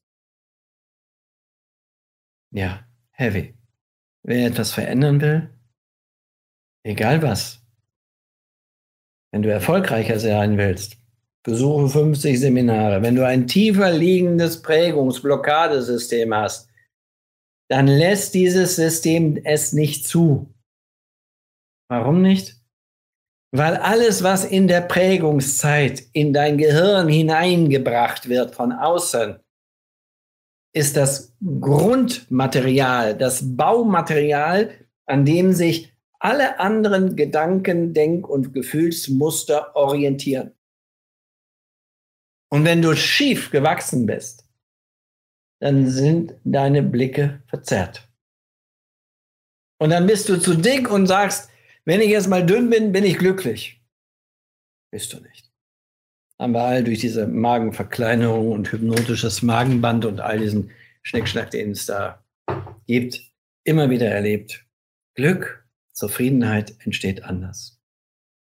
Glück und Zufriedenheit, und jetzt sind wir an dieser Stelle, entsteht dadurch abschließend, dass du ein Orchester dirigierst als Dirigent oder als Dirigentin aber nicht als Diktatorin oder als Diktator, sondern harmonisch. Ein Orchester aus 30 Billionen Körperzellen. Ein Orchester aus 100 Milliarden Nervenzellen plus 100 Milliarden Gliazellen. Ein Orchester, das absolut alles in Bewegung, in Dynamik, in Information hält. Und wenn du als Dirigent Diktator spielst und alles kontrollieren willst, kommt kein schönes Lied dabei raus. Dann ist die Trommel zu laut, der Bass falsch oder die Geige schief. Und je länger eine Abteilung schief spielt, desto mehr Abteilungen drumherum von Musikern werden infiziert und du wirst es fühlen, spüren anhand von Symptomen. Du musst also Dirigent oder Dirigentin werden und das Zusammenspiel von Körper, Geist und Seele muss ein, ein bewegliches System sein. Ein System, das flexibel ist, das dynamisch ist, das manchmal hart ist, aber manchmal auch sanft, weich, das manchmal sehr weit sich auseinanderdehnt, aber manchmal auch ganz fest verbunden ist. Das ist Lebendigkeit. Und diese Lebendigkeit kann man nicht mit reinen Worthülsen erreichen. Worthülsen erreichen dein System und erzeugen in der Logik deines Systems die Wahrscheinlichkeit, dass du verstehst, worum es geht und dafür kämpfst. Und jetzt sind wir da. Wir sind an der Stelle, an der ich dich jetzt einlade, dich selber mal kennenzulernen. Und die, die das schon kennengelernt haben, diese Menschen haben zum Beispiel die Ja-Nein-Hand kennengelernt. Oh mein Gott, was ist das für ein esoterischer Schnickschnack? Wenn du lügst, dann kann man mit technischen Mitteln, ich meine jetzt keinen Lügendetektor, die sind nicht so genau, dann kann man mit Hilfe von äh, optischen Verfahren, Laserverfahren, Stress in deinen Pupillen erkennen. Mikrobewegungen, extrem klein.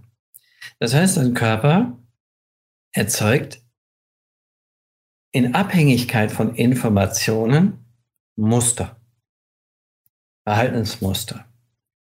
Und ich habe das in dem Schlaganfall-Patienten-Video deutlich gezeigt, wo dieser Mensch mit einem Schlaganfall nicht mehr sprechen konnte, weil die Sprachebene komplett zerstört war. Und wenn man ihn fragte, er saß bei mir in der Praxis, wie geht es Ihnen? Er wusste überhaupt nicht, was ich meine, was ich sage, was ich von ihm will. Und dieses Video wird also ab morgen nochmal unten vernetzt sein. Ich nenne es auch mal Schlaganfallvideo, weil es ist schon bedeutsam. Es zeigt etwas sehr deutlich. In dem Moment, wenn man mit den Gefühlen dieses Menschen arbeitet, entsteht eine andere Art von Kommunikation. Hier oben, die bewusste Kommunikation ist auf der logischen Ebene begrenzt. Die unbewusste Kommunikation ist nicht begrenzt. Und wenn man dann an den Filtersystemen innerer Schutzwiderstände vorbeikommt, auch da habe ich ein Video zu gemacht, Widerstände, innere Widerstände, Gefühlswiderstände. Wenn man da vorbeikommt, und da kommt man nur mit Kommunikation vorbei, dann kommt man dahin, wo Ereignisse sind und Prozesse. Und dieser Mann konnte komplexe Fragen beantworten. Natürlich nicht über die Sprache, wie gesagt, das Sprachzentrum war kaputt, über das Körperreaktionssystem. Und das hat jeder. Wenn du einen Brief bekommst und da steht drin, von deinem langen geliebten Arbeitgeber, Sie sind gefeuert. Das sind nur Worte, aber sie machen unglaublich viel mit dir. Oder du kriegst per WhatsApp einen Heiratsantrag von deinem allerliebsten Menschen. Auch nur Worte. Digitalisiert, geschrieben, du liest sie und sie machen etwas mit dir. Dein System kann lesen. Und dein System kann Worte verstehen, aber es kann nicht sprechen. Und noch einmal ganz kurz, ich weiß, es bläht sich immer ein wenig auf, aber es ist komplex.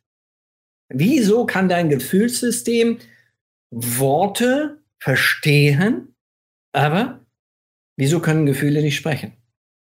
Das ist so einfach, wenn man in die Natur hineinschaut, wenn man in die Evolution hineinschaut. Die kleine Maus sitzt im Unterholz. Kater Mikisch verursacht ein lautes Knacken. Dieses Schallwelleninformationspaket flutscht in das Gehirn dieser Maus hinein, erzeugt eine gesunde Körperreaktion und die Maus überlebt. Wenn der Mäuserich angekribbelt kommt, dann wird dieses Schall Schallwelleninformationspaket auch über die Ohren der Maus dorthin gebracht, dass sie bleibt und die Maus wird sich vermehren. Was sind Worte? Und die Maus kann nicht sprechen, die muss auch nicht sprechen. Worte sind nichts anderes als Schallwelleninformationspakete. Und das Spannende an unseren Worten, sie sind unglaublich vernetzt. Das, was bei einem Tier eben nicht der Fall ist. Für ein Tier ist wahrscheinlich, ihr könnt das Tier nicht fragen, jeder Fluss eine andere Art von Fluss, den er erstmal beschnüffeln, erstmal gucken muss, ist da alles klar, ist das sicher und so weiter, kann man das Wasser trinken. Es ist immer mal etwas Neues und es mischt sich Bekanntes dazu und dadurch findet das Tier Halt und macht den ersten Schritt. Wenn du jetzt diesen Kugelschreiber siehst und der hat mit Beziehungen zu tun, dann könntest du, wenn du ein wenig kreativ bist, ungefähr dein ganzes Leben lang ausgehend von diesem Kugelschreiber etwas schreiben.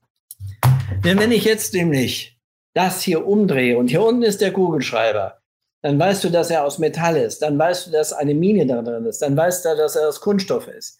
Und wenn du den Kunststoffarm verfolgst, dann hast du Mikroplastik, dann hast du die Umwelt, dann hast du Klimakatastrophe. Wenn du Metall verfolgst, dann hast du die Kinder in der Mine, die dieses Metall abräumen müssen, dann bist du bei der Sklaverei. Du hast gigantische Fähigkeiten von Komplexität zu beschreiben. Nur vom Kugelschreiber aus. Und jetzt nimm die Angst eines kleinen Kindes, das eine gruselige, grausame, schwierige, verzweifelnde Situation erlebt hat. Da kann alles draus werden. Das Gehirn ist frei, was es daraus entwickelt. Es kommt darauf an, wie das Leben verläuft. Ich möchte dich jetzt einladen, dich ein wenig noch, dich ein wenig näher kennenzulernen. Und natürlich sollst du hier nur mitmachen, wenn du, sagen wir es mal, das ist wieder die typische Haftungseinschränkung, die man immer so ein wenig nach außen geben muss, wenn du psychisch stabil und gefestigt bist. Es geht doch darum, dass dir innen etwas fehlt. Und die meisten Menschen nehmen es wahr anhand von Symptomen. Symptome sind aber niemals das Endergebnis. Ich leuchte jetzt mal hier in die Lampe rein und du siehst gar nichts. Du bist geblendet. Ping, pong, nichts zu sehen. Das Licht ist das Symptom. Dieses Licht Vielleicht blendet es dich. Kann sein. Aber wenn das Symptom richtig heftig ist, dann siehst du nichts mehr außer das Symptom. Und dieses Licht ist das Endergebnis. Es zeigt an, dass irgendwer einen Schalter gedrückt hat. Und ich könnte tausendmal den Schalter drücken, wenn da keine Energie drin wäre. Symptome entstehen also nur mit Hilfe von Energie, und Energie ist eigentlich etwas völlig Normales. Energie ist ein Teil der Lebendigkeit, es ist Information. Und wenn diese Symptome, die du bewusst wahrnimmst, Teile deines Unbewussten sind, denn wenn du als, sagen wir es mal, Maus vor einer dunklen Höhle lang äh, krabbelst und keinerlei Vorsicht in dir auftaucht, dann wirst du schnell getötet. Wenn du aber an einer dunklen Höhle vorbeikrabbelst und du hast ein komisches Gefühl, da sitzt vielleicht was drin, irgendwas, was dir gefährlich werden konnte, dann ist es eine Information von der Außenwelt, die in die Maus hineingeht und ein Reaktionspotenzial erzeugt. Also der Schalter, die Höhle, erzeugt etwas. Ohne die Höhle, die dunkle, geht die Maus da lang und macht sich kein Gefühl. Und genauso ist das in deinem, in meinem, in unserem Leben. Wir brauchen meistens Schaltersysteme.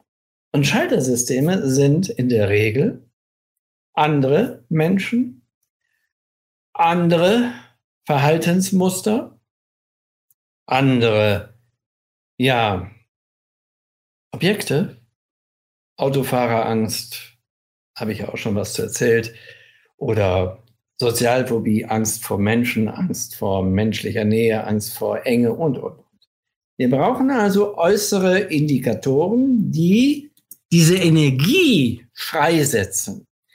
Wenn aber zu viel Energie hier drin ist, und das haben wir auch schon mal gehört, dass Akkus explodieren oder kaputt gehen und es anfängt zu brennen, das heißt, wenn zu viel Energie drin ist, dann brauchst du noch nicht mehr mehr einen Auslöser, sondern die Panikattacke kommt ganz einfach so. Pam!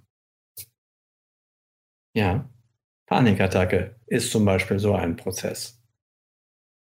Das heißt, all die Symptome, die du fühlst, spürst oder wahrnimmst oder an die du dich erinnern kannst, haben etwas mit dir selbst zu tun. Mit dir, mit deiner inneren Wahrnehmung, mit deinen inneren Gefühlen, mit deinen inneren Prozessen. Also musst du an die inneren Prozesse heran, die du aber vielleicht nicht gelernt hast zu verstehen oder falsch zu verstehen. Wir haben also gehört, Gefühle können Worte verstehen. Die muss man nicht unbedingt sagen, es reicht auch, wenn man sie denkt. Und da gehen wir jetzt gleich mal ran. genug drumherum geredet, aber es braucht diese Verbindungsinformationen, um zu verstehen, warum anhand von äußeren Informationen ihnen etwas Besonderes geschehen kann. So, bevor ich in den nächsten Schritt reingehe, hat hier gerade Susi geschrieben, es ist schwer herauszufinden, was einem wirklich fehlt, weil man ja jahrzehntelang gesagt bekommen, suggeriert bekommen hat, was einen glücklich und zufrieden machen kann. Ja, Susi, genau das ist es. Das ist das, was ich in der Psychomatrix verdeutlicht habe. Du bist nicht dein Gehirn. Auch dieser Film zeigte sehr deutlich, andere machen aus dir, was du bist.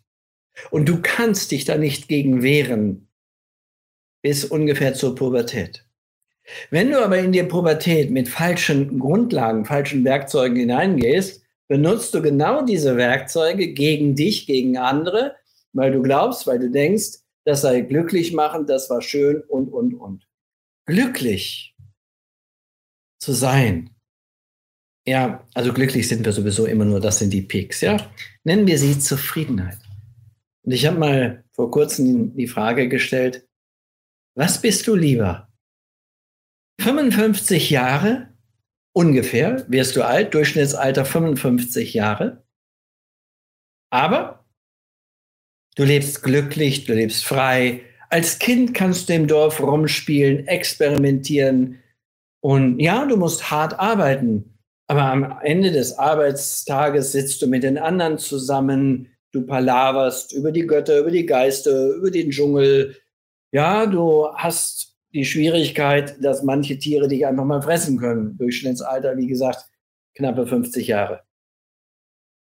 Oder du wirst 80 Jahre alt. Mindestens. Aber davon kannst du erstmal die ersten 20 Jahre machen, tun, lernen, funktionieren und wenn nicht, gibt's die Peitsche. Dann die nächsten 20 Jahre machen, tun, leisten. Noch ein Haus, besseres Haus, schöneres Haus. Ja, eine klare Ansage. Die Hütte, die ich habe, muss bezahlt werden. Jeder, der ein Haus hat, jeder, der in einem Haus wohnt, muss Miete zahlen oder das Eigentum zahlen. Und letztlich zahle ich es mit meiner Gesundheit. Denn meine Gesundheit, angenommen, ich habe einen Job, den ich nicht mag, äh, wird immer weniger. Und ich rede immer von den Menschen, die sich beruflich nicht ausleben können erleben, erfüllen können. Nicht die machen, tun, leisten, funktionieren, unterdrücken. Das ist funktionieren. Ich sage Zufriedenheit. Und das machen andere mit uns.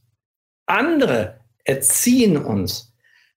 Hitler wurde nicht als bösartiges Baby geboren. Da bin ich ziemlich sicher.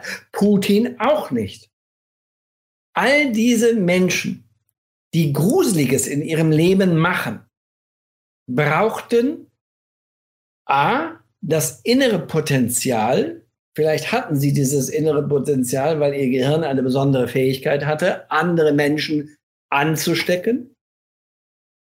Und sie brauchten Beziehungen. Und dann sind wir schon wieder bei Beziehungen. Denn ohne Beziehungen gibt es keinen Krieg, gibt es keine Unterdrückung, also wie gesagt, ich würde lieber 55 Jahre alt werden und glücklich und zufrieden sein, wenn ich es mir nochmal aussuchen könnte.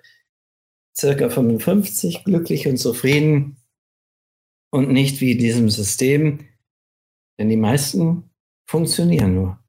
Ich habe zum Beispiel erst mit knapp 45 Jahren angefangen zu erkennen, zu verstehen, dass meine Leistungsdruckebene funktionieren, machen, tun, in meinem Buch Hypnose Wahrheit 3.0 habe ich das ein bisschen deutlicher beschrieben, wie ich sozusagen gelebt habe und dann in den Prozess hineingekommen bin, in dem ich heute lebe. Ich habe immer versucht zu funktionieren. Und das war nicht gut. Nicht gut. Es tat meinem Leben, meiner Gesundheit nicht gut damals, meiner Zufriedenheit nicht gut, immer nur einer Wurst hinterherlaufen. Ich bin Vegetarier, aber ich damals war ich nicht. Einer Wurst hinterherlaufen an einem unsichtbaren Stock und jeden Schritt, den ich auf die Wurst näher kam, entfernte sich die Wurst. Und ich habe es nicht gemerkt. Aufwachen. Ja, das Aufwachen, das die Verschwörungstheoretiker immer so abwertend sagen, das Aufwachen ist gut. Oder erwachet vom Leuchtturm oder Wachturm oder weiß der Koko, wie die Sekte da heißt. In, in Wirklichkeit ist dieses Wort gut, erwachet. Aber erwache in dir selbst und erkenne, wer du wirklich bist. Dann schaffst du es, das Problem zu lösen. Aber, noch einmal, ganz wichtig, eigentlich das Wichtigste überhaupt. Wenn du ein Samenkorn neu in die Erde steckst, dann erwarte nicht ein Apfelkern zum Beispiel, dass in einem Monat dieser Apfelbaum gewachsen, die, die Äste stabil genug sind, damit große Äpfel daran wachsen können. Als lebendiges Wesen braucht es Zeit. Aber es lohnt sich für die Freiheit und Zufriedenheit zu kämpfen. Es ist ein Prozess. Und je stärker du wirst, desto weniger nimmst du den Kampf wahr. Auch das ist sehr, sehr wichtig. Und wenn du ein Symptom in dir verspürst, welches auch immer, ein Drücken, ein Ziehen, ein Reißen, eine Beklemmung, ein Gefühl im Hals, all diese Symptome kommen aus einem Verhaltenssystem, das irgendwann, einmal als Netzwerk angelegt wurde.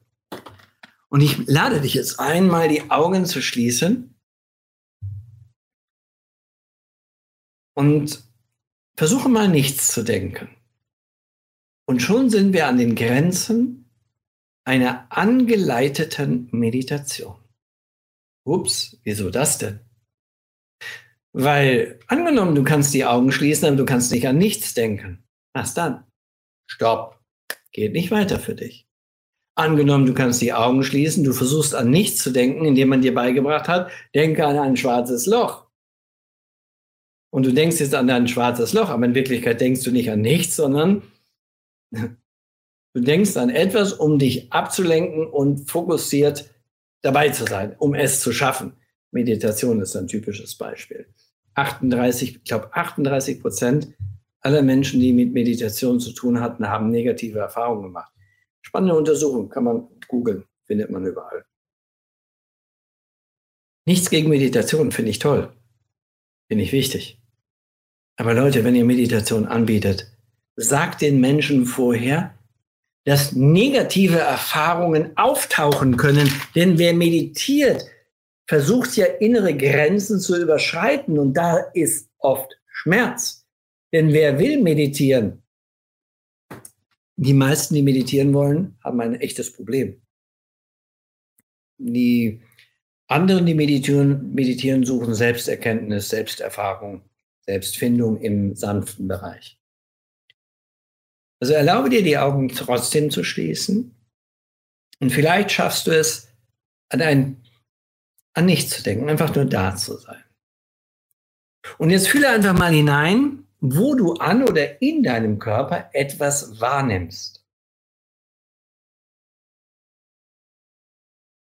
Ein Ziehen, ein Reißen, ein Drücken, egal, ein Symptom. Lass dir einen Moment Zeit dafür, führe hinein. Und wenn im Moment nichts auftaucht, es dir relativ gut geht, aber du weißt, in einer Prüfung hast du immer ein, ja, dann, dein Herz hüpft in den Hals hinein oder andere komische Dinge, Durchfall oder du musst fünfmal auf Toilette. Dann hol dir die Erinnerung. Diese gefühlte Erinnerung. Und wenn du nicht an diese gefühlte, nur an die Erinnerung herankommst, aber nicht an das Gefühl, dann hast du eine Blockade. Manchmal ist sie gesund, aber meistens ist sie nicht ganz so gesund, sondern eher eine Art Widerstand in dir, an etwas nicht heranzugehen. Also erlaube dir einfach mal nur bei dir zu sein. Nur wahrnehmen. Wahrnehmen heißt passiv bei dir, passiv da zu sein. Und vielleicht fühlst du deine Atmung. Atmung ist immer gut. Weil wenn du eine Hand auf deinen Bauch legst, dann kannst du fühlen, wie du ein- und ausatmest. Solltest du zu den Schnappatmern, Brustatmern, Flachatmern gehören, dann wirst du jetzt im Moment beim Bauch nicht so viel fühlen, aber auch das ist egal. Tu einfach so, als wenn irgendwann du es fühlen wirst, weil du weißt, dass das eine gesunde Atmung ist. Versuche aber jetzt nicht mit Kraft deinen Bauch hin und her zu bewegen. Lass es einfach laufen. Sei da.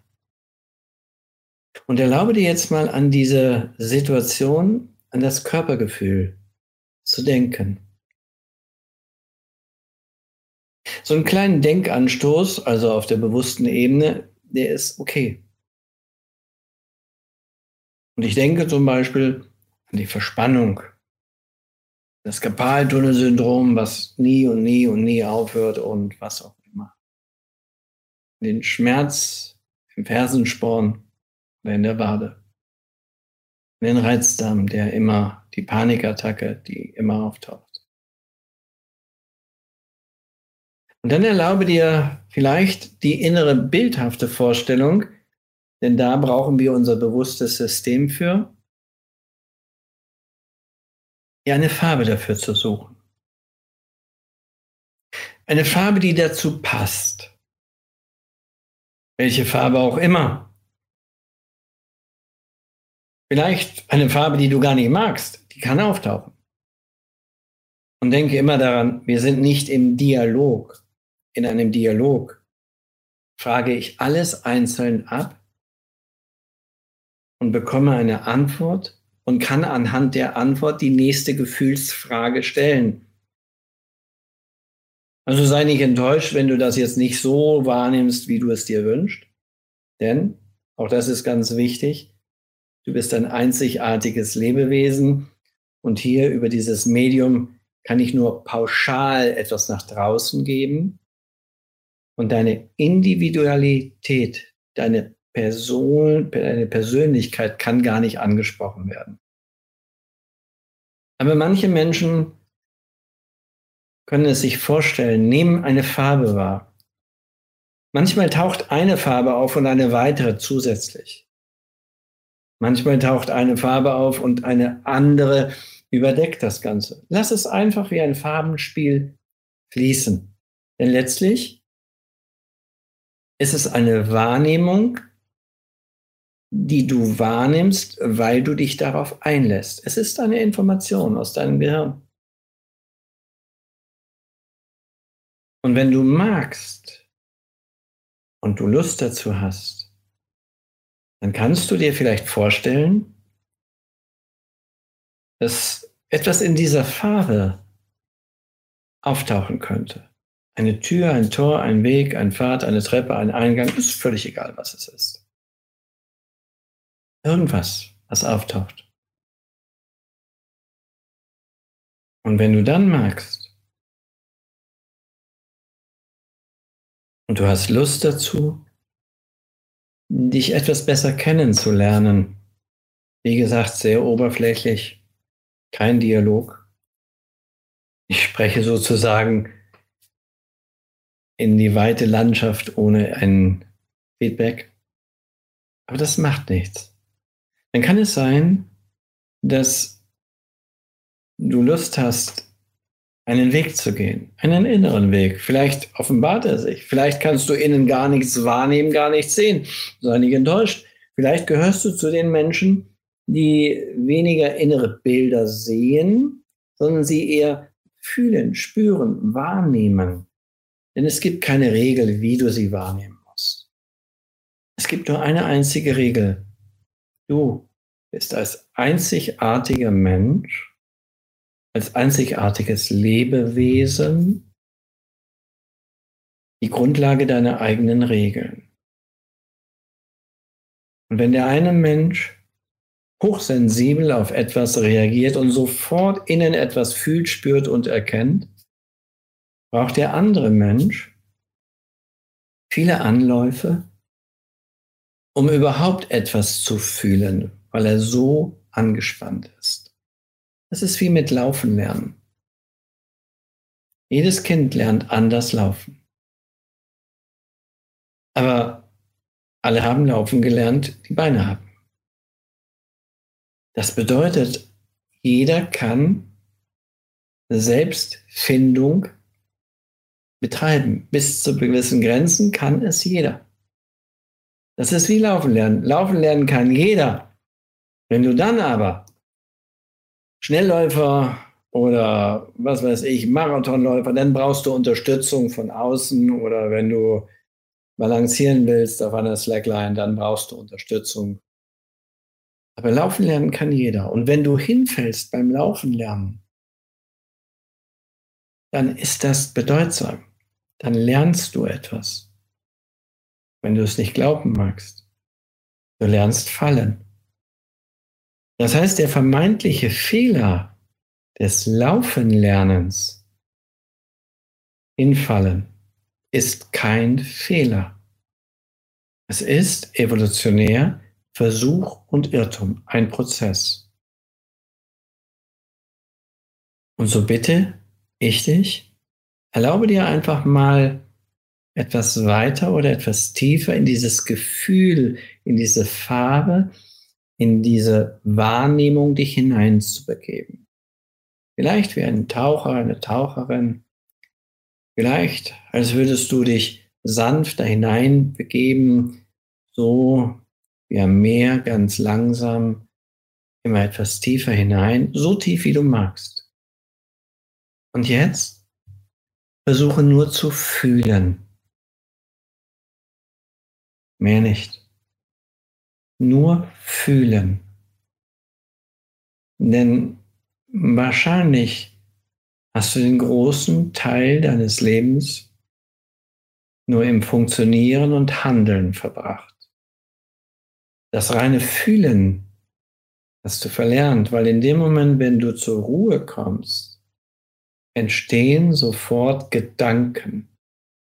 Grübeln, Sorgen machen, irgendwelche Gedanken, Abwertung, Wertung, bin ich gut genug, schaffe ich das, kriege ich das hin. Dieses Denken war dominant und ist dominant. Und wir suchen den Samenkorn des Fühlens, der in einem guten Prozess harmonisch mit dem Denken funktioniert.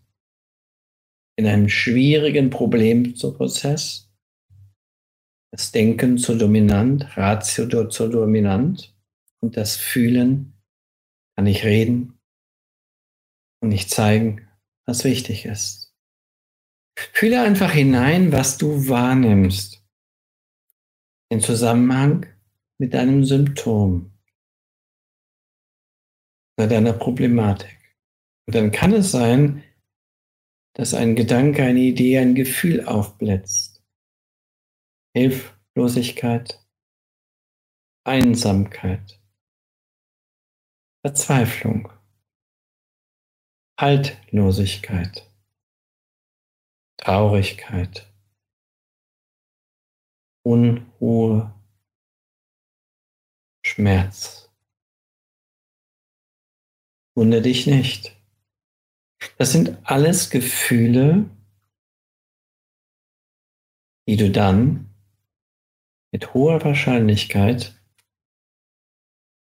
schon in dir viele Jahre oder Jahrzehnte gelebt hast, als Symptom ausgelebt hast wie das Pfeifen eines Dampfkessels. Das Pfeifen erzeugt durch den hohen Druck der Innen, der anzeigt, der Kessel steht unter Druck. Es geht nur ums Fühlen, denn Leben ist Fühlen. Lebendigkeit ist Fühlen. Lebendigkeit war nie kontrollieren und funktionieren. Also erlaube dir einfach ins Fühlen zu kommen. Und vielleicht nimmst du etwas wahr von diesen Gedanken, Gefühlen und Worten. Vielleicht auch nicht. Wichtig ist, dass du ein Verständnis dafür bekommst, dass bei manchen Blockaden, emotionalen Grenzen, schmerzhaften Begrenzungen du Unterstützung brauchst. Die kannst du dir suchen.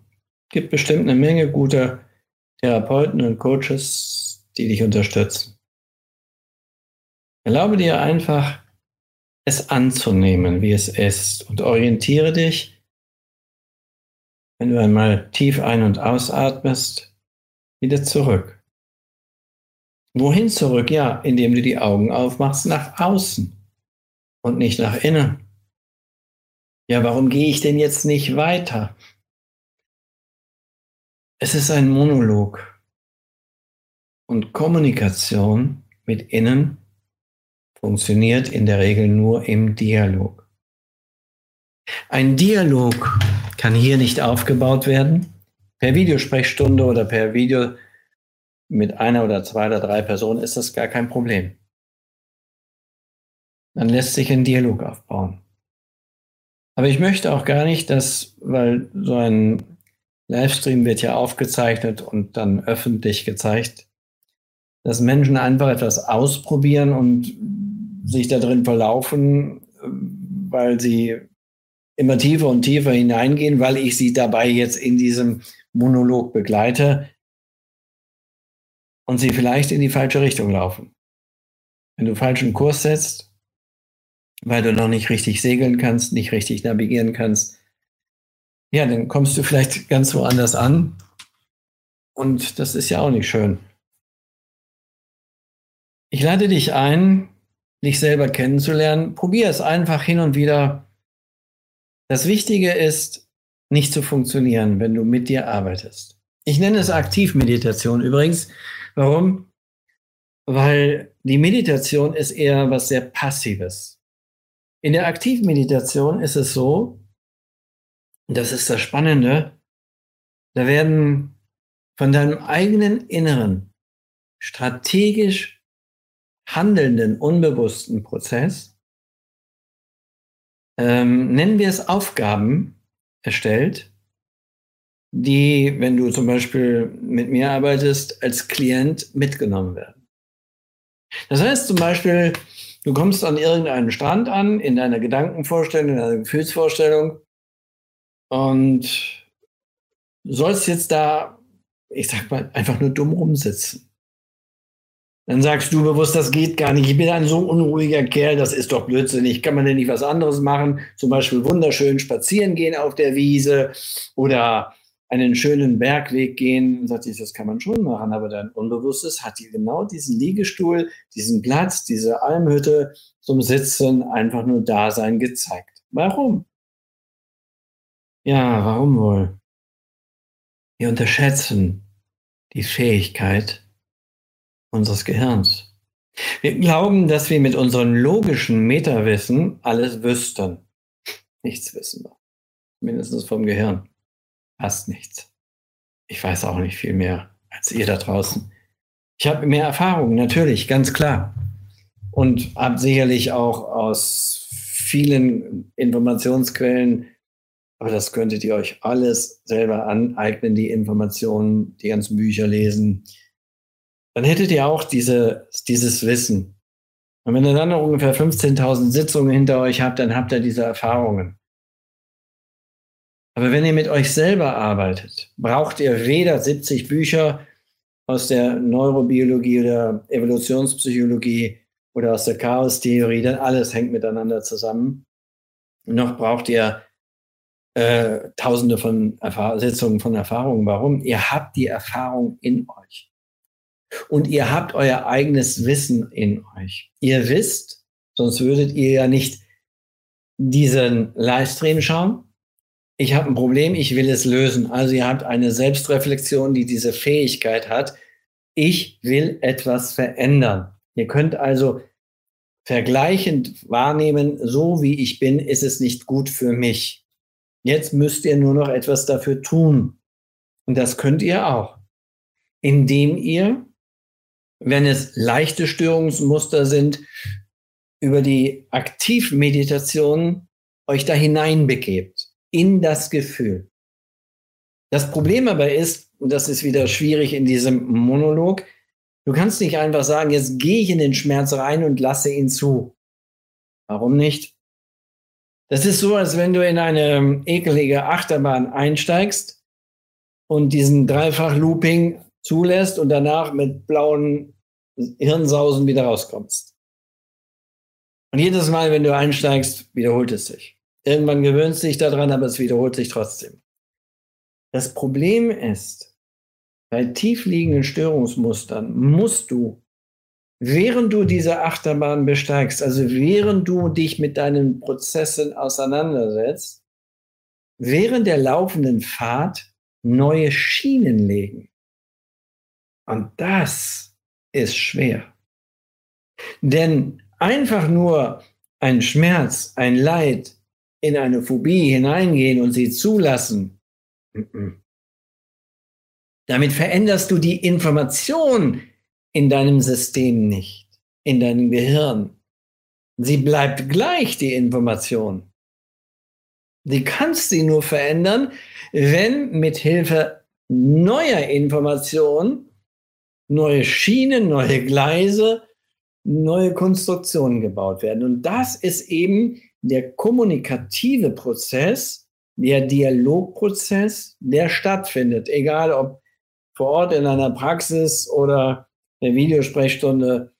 Hm, ich glaube, vor knapp zehn Jahren habe ich schon Videosprechstunden gemacht. Da war die ganze Ärzteschaft in Aufruhr. Ich habe sogar eine Abmahnung mal gekriegt, habe mich aber nicht gekümmert. Hm, das macht man nicht, das ist un unseriös. Und heute steht es in jedem psychologischen Abrechnungskatalog. Warum? Kommunikation braucht keine Persönlichkeit. Krise braucht Persönlichkeit. In den Arm nehmen, halten, kuscheln, kriegen wir hin. Krise. Aber unbewusste Arbeit braucht diese Persönlichkeit nicht direkt. Die Persönlichkeit als Persönlichkeit, da, wo jemand da ist, ja, aber nicht als Person vor Ort. Versuche also, wenn du dein Problem lösen willst, hier bei mir sozusagen am Ball zu bleiben. Ich werde also immer mal wieder so ein paar Ausflüge in den Arbeitsprozess äh, unternehmen. Beim nächsten Mal geht es um das Thema, das spannende Thema Hypnose, Hypnosetherapie, Sinn und Irrsinn von Hypnosetherapie. Und ich bin ziemlich sicher, dass ich mir da ein sehr gutes Urteil erlauben kann, denn ich habe keine kleine Hypnoseausbildung, ich habe eine relativ breit gefächerte Ausbildung, aber ich bin nicht Kanaldenker, sondern auch da bin ich ein Warum-Denker und hinterfrage und kann ganz viele Antworten zu dem Thema geben, bevor man irgendwo irgendetwas mit Hilfe von Hypnose versucht umzusetzen. Ja, ich bin sozusagen zum Ende des heutigen Streams gekommen und ähm, freue mich, wenn es Reaktionen gibt, freue mich für einen Daumen hoch für die, die es gut finden, denn sonst würde YouTube solche Sachen überhaupt nicht wiederfinden. Ganz einfach. Je mehr Kommentare, je mehr Daumen hoch, je mehr Abonnenten, desto wichtiger scheint es zu sein. Ist ja auch normal. Ich glaube, 7000 Stunden werden pro Minute auf YouTube hochgeladen. Millionen von Millionen von Millionen Filme und da kann dieser Algorithmus nur sagen, aha, die mögen das, oh, okay, das präsentiere ich anderen. Also, wenn ihr mehr davon haben wollt, macht was, helft mir dabei und wenn nicht, dann lasst das. Und wenn es gut ist, dann gebt mir einen auf die Glocke. Also dann kriegt er die Erinnerung, dass, wenn der nächste äh, Stream geplant ist oder ein nächster Film hochgeladen ist, ihr eine Information bekommt.